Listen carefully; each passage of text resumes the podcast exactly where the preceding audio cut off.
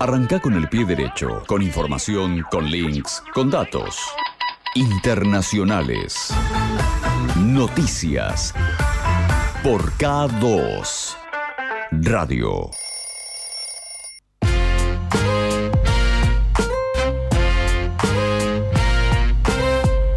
Y seguimos en la mañana, 25 minutos pasaron de las 9 y nos tenemos que ir un poquito a los Juegos Olímpicos porque está todo bien con las Leonas, se viene el Superclásico, mucho deporte y todos los miércoles tenemos eh, el análisis de los hechos importantes a nivel internacional y esta columna de política internacional, podemos decir, con el señor Agustín Galassi. Agustín, muy buenos días, ¿cómo estás? Hola Juan, ¿cómo andan todos por ahí? Bien, todo bien, todo tranquilo. Por suerte vos. Bien, todo tranquilo. En, la misma sintonía que ustedes. Me parece. Mirando las leonas. Claro, te, tendría que no la tele en toda la noche. te tendría que haber dicho que en vez de Perú hablemos un poco de, no sé, de Escola, por ejemplo. y bueno, era una de las propuestas. Hacer la biografía de Montesano de Escola habíamos tirado ayer porque estamos todos muy emocionados, pero bueno, no. Tenemos que, tenemos que centrarnos en lo nuestro, Juan. Bueno, ¿qué pasó en el ámbito internacional? Contame. A ver, eh, la, idea de la columna de hoy es hablar un poco de integración latinoamericana, pero para no, no hablar, digamos, de este tema como si saliera de un repollo, uno tiene que remitirse a un hecho que por lo menos a título personal es de, de especial importancia que se ha dado en estas últimas horas, tanto por tratarse, y en esto nos permitimos ser un poco autorreferenciales, si la memoria no me falla, fue la primera columna que tratamos este año, la de Sí, Perú, Claro. como por el hecho político en sí, que es la designación de Héctor Bejar como canciller del Perú por el presidente Pedro Castillo. Y digo que la importancia de esto viene dado tanto porque finalmente Castillo se aboca a la formación de su propio gobierno, como por el mismo origen también de Bejar, ¿no? Un exguerrillero que defiende esa suerte de izquierda conservadora de la que venimos hablando, que viene justamente proponiendo Castillo. Con esto queremos decir que no se trata meramente de una experiencia progresista en lo social, digamos, apuntando el discurso y la acción hacia lo que es la identificación de los colectivos identitarios, sino que esta nueva izquierda peruana, digamos, eh, propone volver, volver a ese viejo diálogo entre la izquierda y, y la masa, digamos, una tendencia que se había ido perdiendo con el tiempo. Pero lo que nos interesa además es lo que Bejar imagina sobre el rol que va a tener en el nuevo gobierno peruano, ¿no? Lo primero que señaló en su discurso de Asunción como prioridad es el fortalecimiento de espacios eh, realmente devaluados también a nivel latinoamericano de integración, como han sido la UNASUR o la CELAC. La CELAC es la Comunidad de Estados Latinoamericanos y del Caribe. Proyectos enmarcados, digamos, en lo que fue la primera oleada progresista, populista o, como siempre digo, como a cada quien le quepa mejor la definición de lo que fueron los gobiernos de la primera década de este siglo, por lo menos en América Latina. En aquel momento, además, estas experiencias también eran contrastadas, digamos, con la experiencia inmediata anterior, que era la del neoliberalismo, la del realismo periférico en política exterior, que es el realismo periférico y, digamos, es cuando América Latina en la década del 90 asumía sin chistar, digamos, el papel global de mero satélite de la política exterior de los Estados Unidos. Las ¿Cuándo palabras no? de, digamos, de Héctor, sí, perdón. No, no, ¿cuándo no, digo? Ah, claro, bueno. Eh, a ver, el realismo periférico además es una teoría eh, propia, es argentina, digamos, la, Claro. la escribe Carlos Escudé, después fue muy utilizada en, en, digamos, en varias cancillerías de Sudamérica, pero, digamos, yo el realismo periférico, eh, al margen, digamos, de la valoración subjetiva que uno le puede hacer, podemos decir que es una teoría propia de relaciones internacionales nacida en la Academia Argentina, digamos. Bien. Así que yo en ese sentido le tengo un gran respeto. Pero bueno, volviendo a lo que son las palabras de Héctor Bejar, digamos, dan también un poco el indicio necesario al hablar de la, de la UNASUR o de la CELAC, digamos, para leer lo que es el mapa geopolítico de nuestra región, al menos, digamos, en lo que es el corto plazo, ¿no? Aunadas a estas intenciones, al menos en el discurso, tenemos también ese tándem entre México y Argentina del que ya venimos hablando, digamos, sobre temas como Nicaragua, como Cuba o como Colombia, en donde tanto el gobierno de AMLO como el de Alberto Fernández, digamos, ponen en la primera línea argumental lo que es el principio de la no intervención. Todas estas acciones a su vez tienen, digamos, un destinatario mayor que es la Organización de los Estados Americanos, la OEA, acusada, digamos, de parcialidad a la hora de lo que es juzgar la realidad política en las distintas latitudes de nuestra América, y digamos que la UNASUR y la CELAC, rescatadas ahora en el discurso de Bejar, digamos, han sido un poco la contracara de la OEA y han sido también hijas de su tiempo, digamos, la UNASUR es del 2008, la CELAC es del 2010, como comentábamos eh, hace un momento, digamos que su puesta en escena también nos permite meternos un poco en un terreno bastante interesante que tiene que ver con la historia de la integración latinoamericana a través de lo que han sido distintos marcos históricos, digamos, según eh, cada época. la integración, digamos, como para dar una, una definición de diccionario, la integración y el regionalismo, digamos, han sido las grandes apariciones de la política internacional, por lo menos desde el siglo XIX, en donde se termina además de configurar también el sistema mundial que todos conocemos, basado en los estados nacionales,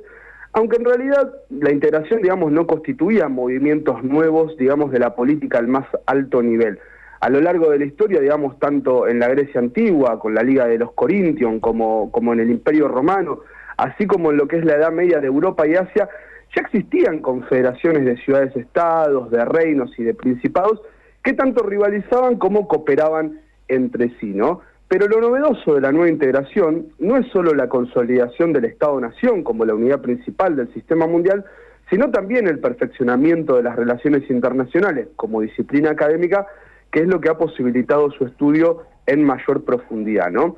La integración de esta manera es que va evolucionando desde meras uniones económicas o aduaneras a verdaderos proyectos unificadores como lo fue la Unión Europea, por ejemplo. ¿Y por qué digo lo fue? Porque estoy hablando en realidad del periodo precedente antes de la crisis que se abre eh, hace un par de años con lo que es el proceso del Brexit, ¿no? El caso europeo es paradigmático para repasarlo históricamente eh, eh, y en forma breve, digamos, tras la Segunda Guerra Francia y Alemania, que son las dos primeras potencias de la Europa continental, firman un acuerdo sobre la producción de acero y de carbón, dos de las principales industrias estratégicas para la maquinaria de guerra en ese momento, al cual luego se fueron añadiendo nuevos, nuevos miembros, digamos, para pasar a ser la Comunidad Económica Europea como espacio de libre comercio tras los acuerdos de Roma en el año 60, hasta llegar, digamos, a lo que es una unión mayor con el Tratado de Maastricht ya en 1992, en donde se establece la Unión Europea como lo que la conocemos, se establece lo que es el espacio Schengen, en donde existe una única moneda y un único pasaporte, digamos. Y, digamos, permite circular libremente y, poder tener como si fuera un gran país. exactamente, a ver, eh, nosotros en el Mercosur mm, quedamos a medio camino, por ejemplo, tenemos un, documento que es el documento del Mercosur, pero digamos, crear un mismo espacio donde se puede, como vos decís, circular libremente, y que además haya una unificación monetaria. La unificación monetaria es fundamental para este tipo de uniones, digamos, es digamos como el paso más, más alto, digamos, en lo que es la unificación económica y financiera, han hecho, digamos, que si bien el ideario de unión político ha quedado a medio camino, porque a ver, en Europa funciona el Parlamento Común Europeo, cada vez con menos importancia, también debemos decirlo, pero no se han logrado instituir otros organismos ejecutivos al cual someter las jurisdicciones de los Estados miembros. Digamos, el principio de soberanía sigue siendo un principio innegociable en el sistema mundial. No obstante, como vos decís, el tema de la libre circulación y, la moneda única han hecho que el caso europeo represente, digamos, el mayor grado de integración logrado en el mundo, por lo menos en lo que es el último siglo, y amén de esta crisis que se ha abierto con el Brexit, ¿no? crisis en realidad que, comienza, digamos, con lo que fueron las crisis económicas en Grecia, en España, en Irlanda, ¿te acuerdas? Se lo llamaba los PICs en Portugal, digamos, pero bueno, con el Brexit, digamos, es como que tiene su broche de oro. La, gota que rebasó el vaso. Claro, exactamente. La historia de la integración americana, teniendo en cuenta estos antecedentes, no es nuevo y de hecho formaba parte, digamos, del ideario de las revoluciones de independencia. A ver, todos nosotros miles de veces hemos escuchado sobre el proyecto sanmartiniano de Unión Sudamericana o aquella idea de Belgrano, digamos, de formar un gran imperio hispanoamericano coronando un rey de ascendencia incaica,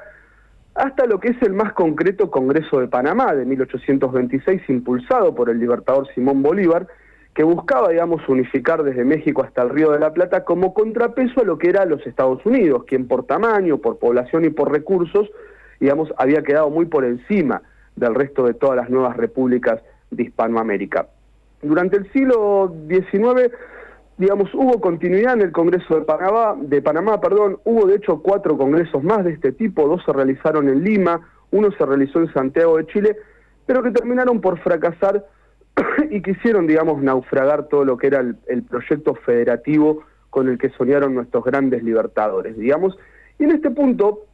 podemos señalar algo que también hemos mencionado varias veces en este espacio, y es que la idea, digamos, de la unidad latinoamericana es un camino necesario para enfrentar lo que es la desigual relación, digamos, que existe entre nuestras repúblicas y las grandes potencias del norte, en especial los Estados Unidos. Y como siempre digo, esto no es una cuestión subjetiva, es una cuestión meramente académica y objetiva. Cuando uno en un país latinoamericano se sienta a diseñar una política exterior, la variable central es Estados Unidos y esto no es una cuestión de antiimperialismo ni nada de eso, digamos, tiene que ver con una cuestión técnica por el propio peso específico que tienen los Estados Unidos en nuestra región, ¿no? Mm. Siempre los proyectos de integración latinoamericana han estado atravesados por la idea de ganar espacios, digamos, de soberanía y márgenes de maniobra frente a lo que es la política exterior yanqui que muchas veces, digamos, también parece moverse, digamos, como un elefante en un bazar llevándose un poco todo puesto, ¿no?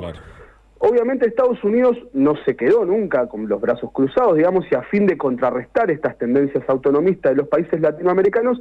desde Washington también se han promovido distintas iniciativas de integración, como han sido, por ejemplo, la Unión Panamericana de fines del siglo XIX, que va a terminar siendo, digamos, el antecedente jurídico para lo que es la conformación de la OEA a finales de los años 40, o proyectos más parciales, digamos, solo referidos a lo que es el libre comercio, como han sido los intentos, por ejemplo, por establecer el ALCA. Teniendo en cuenta el antecedente de estos congresos patrocinados por Bolívar o los intentos de Estados Unidos por ordenar el continente en función de su propia visión del mundo y como veníamos comentando, las resistencias que esto mismo terminó generando, podemos sí entonces comenzar a hablar de lo que han sido los proyectos de integración latinoamericana ya en el siglo XX. Digamos, durante las primeras décadas de este siglo, los intentos más del siglo pasado, perdón, los intentos más importantes tuvieron como protagonistas a los tres países más importantes de Sudamérica, digamos, a Brasil, a la Argentina y a Chile en ese orden. Durante la década de 1910 llegó incluso a trabajarse en un proyecto de unión aduanera, el llamado ABC, que duró poco ante la aparición de lo que era la Sociedad de las Naciones, luego de la Primera Guerra Mundial. La Sociedad de las Naciones también terminará fracasando por otras razones que las podemos tratar en otro, en otro momento. Y el proyecto del ABC, si bien fue retomado luego en la década de 1940, tampoco logró prosperar. Pero sin duda es el momento más prolífico dado también el clima de época para los proyectos de integración, tuvo lugar en la segunda posguerra, sobre todo a partir de la década de 1950. La misma carnicería de la guerra,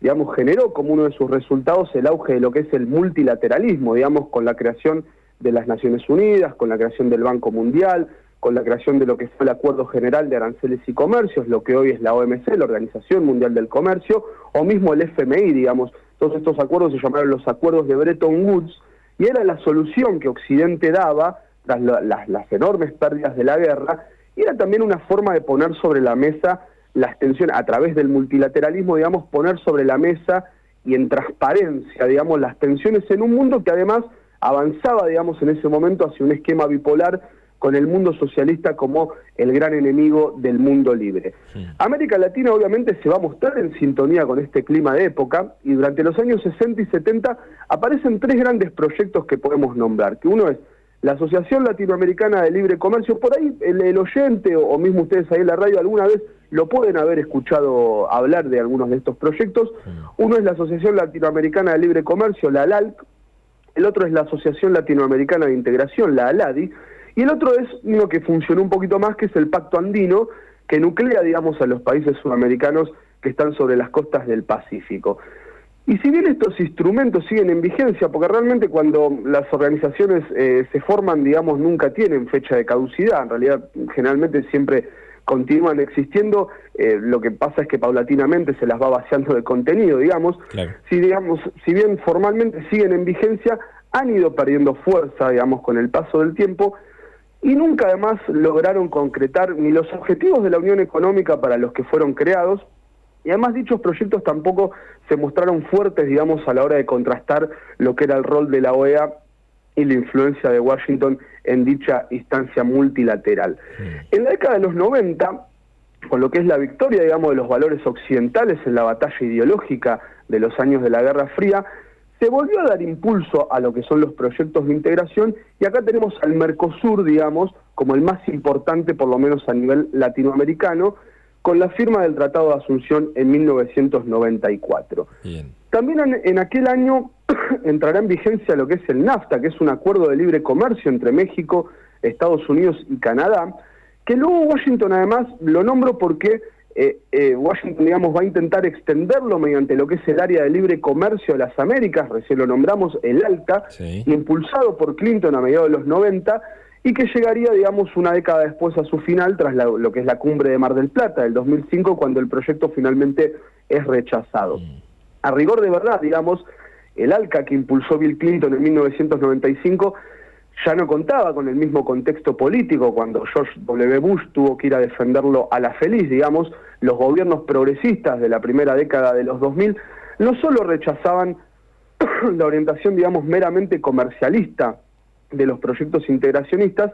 sino que también intentarán dar forma, digamos, a nuevos organismos dotados de una mayor intensidad política, digamos, y del espíritu de esta época van a nacer otros tres proyectos principales, uno es la Alianza Bolivariana para los Pueblos de Nuestra América, el ALBA, prácticamente desaparecido después de la muerte de Chávez en el año 2013, esto también hay que decirlo. El otro es eh, la Unión de las Naciones Sudamericanas, la UNASUR, y el otro es la Comunidad de los Estados Latinoamericanos y del Caribe, la CELAC, estos últimos dos nombrados por Bejar en su discurso de asunción a la Cancillería peruana. De los tres lo que podemos decir además es que la UNASUR tuvo el mayor éxito relativo, digamos saliendo de lo que son las relaciones solamente comerciales, eh, la UNASUR logró evitar un golpe de Estado en Bolivia en el 2008, logró evitar un golpe de Estado en Ecuador en el 2010 e incluso mediante la intervención de la UNASUR se logró evitar una casi inminente guerra entre la Colombia de Álvaro Uribe y la Venezuela de Hugo Chávez también en el año 2010. Y esto fue especialmente demostrativo, ya que los gobiernos de Sudamérica, al margen de la orientación política, yo recuerdo que en el caso de Ecuador, cuando, digamos, en ese momento el presidente Correa estuvo preso en un hospital militar por un par de horas, me acuerdo que inmediatamente todos los países de la UNASUR cerraron las fronteras al margen, digamos, del signo político, eh, digamos, que gobernaba en cada uno de los países. Lo hizo tanto Venezuela con Chávez como Colombia con Santos, digamos, siendo dos países totalmente distintos, pero lo que se había demostrado era que la UNASUR funcionaba y además los, los, gobiernos habían mostrado también la voluntad de recurrir a dicha organización por encima de lo que era la OEA. Digamos, la acción sobre lo que fue Bolivia, Ecuador o la casi guerra entre Colombia y Venezuela no tuvo intervención de la OEA prácticamente, digamos, fue, fueron crisis resueltas por la UNASUR y digamos sin lo que era la, la intervención de Washington, si se quiere, a través de la Organización de los Estados Americanos. Sin embargo, digamos, también el regreso de varios gobiernos de derecha, sobre todo en los últimos seis, eh, siete años, algunos como en Argentina, esto también hay que decirlo, mediante elecciones transparentes y democráticas, y otros, como en el caso de Brasil o Bolivia, mediante mecanismos destituyentes bastante sospechosos, volvieron, digamos, a poner un manto de inacción sobre este, sobre este tipo de propuestas, volviendo de alguna manera a lo que es el viejo esquema continental de la OEA o vaciando también paulatinamente de contenido a esquemas como el Mercosur. Y a ver, de hecho, yo recuerdo que tanto las campañas de Macri en la Argentina como la de Bolsonaro en Brasil tenían como un objetivo declarado, digamos, despolitizar ámbitos como el Mercosur, ¿no? Pero el péndulo de la historia, sin embargo, ha continuado moviéndose y aunque el mapa latinoamericano permanece, digamos, fragmentado, a ver, por ejemplo, pierde la derecha en la Argentina en el 2019, pierde el Fujimorismo en Perú, sin embargo gana en Ecuador o gana en Uruguay. Digamos, y a pesar de esta fragmentación en el mapa político,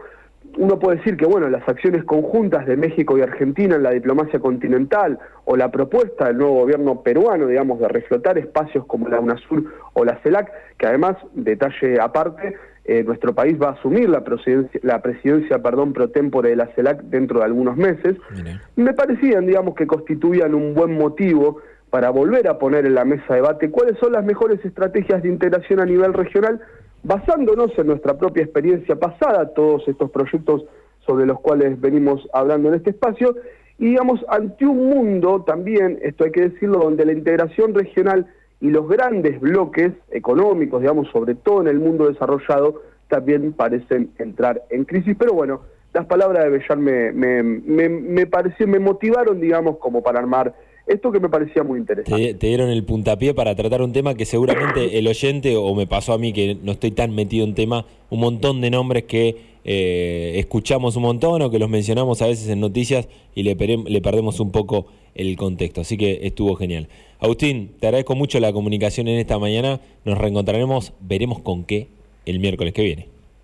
Perfecto, Juan. Bueno, les mando un abrazo grande a todos. Dale, abrazo grande. Pasaba Agustín Galassi entonces con su espacio internacional en esta mañana.